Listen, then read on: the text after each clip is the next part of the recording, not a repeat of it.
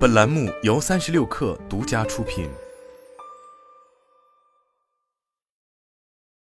本文来自界面新闻。星巴克星选系列咖啡饮料包装换新，目前新产品已经登陆各大商超、便利店、精品超市以及盒马、抖音、天猫、京东等电商平台。新选系列是星巴克在二零二一年针对中国市场定制推出的即饮咖啡产品，包括新选咖啡拿铁、新选芝士奶香拿铁、新选美式咖啡以及新选燕麦拿铁，分别对应了消费者对经典风味、流行风味、黑咖入门和健康生活的需求。在本次升级中，新选系列原先的咖啡色系被更改为标志性的星巴克绿。这么做的目的是进一步强化星巴克在终端渠道的品牌辨识度。至此，星巴克在中国市场的即饮咖啡产品全线完成包装升级。目前，星巴克即饮系列包括新冰乐系列、新贝醇系列、新一杯系列、派克市场黑咖啡系列以及新选系列。星巴克即饮业务的策略主要是通过差异化的产品组合来吸引不同的消费人群。二零一六年的瓶装新冰乐使星巴克中国正式进入中国即饮咖啡市场。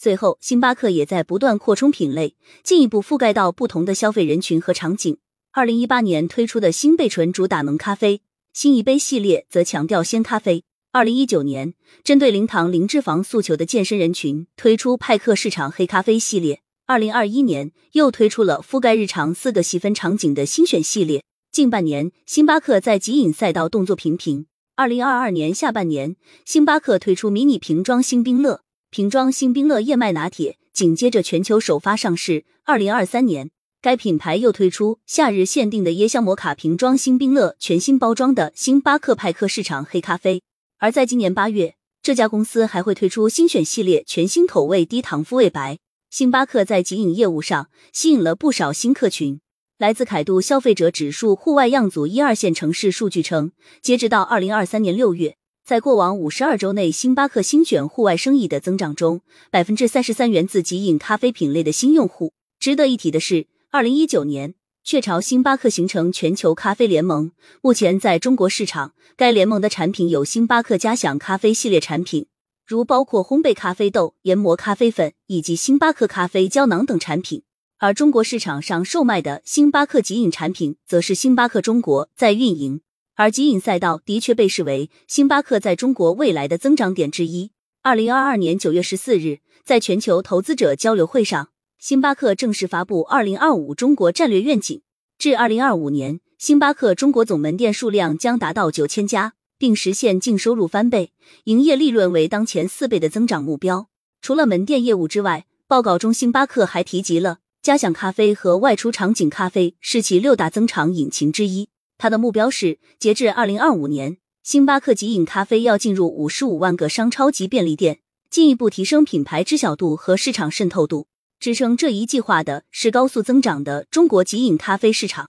全球市场研究咨询公司伊敏特在二零二一年的报告中预测，中国即饮咖啡市场销售额未来五年将以百分之十一点八的复合年增长率增长，二零二六年将达到一百六十一亿。今年六月，中金公司同样指出。虽然中国即饮咖啡市场起步较晚，但是已成为包装软饮料行业近年增速最快的子品类。当然，看到这一市场机会的显然不止星巴克。实际上，自二零一九年起，蒙牛、伊利、农夫山泉、可口可乐和百事等品牌就先后扎堆推出了即饮咖啡品类。此外，咖啡品牌也在陆续加码即饮赛道。二零二一年，雀巢中国就提出，即饮咖啡在其咖啡版图中的角色正变得愈发重要。二零二二年七月，James 中国宣布与中石化易捷旗下易捷咖啡达成战略合作，双方将共同开发联名即饮咖啡，定在易捷便利店内销售。新消费品牌们也纷纷入局，例如在二零二二年初，元气森林就和极饮咖啡品牌 Never Coffee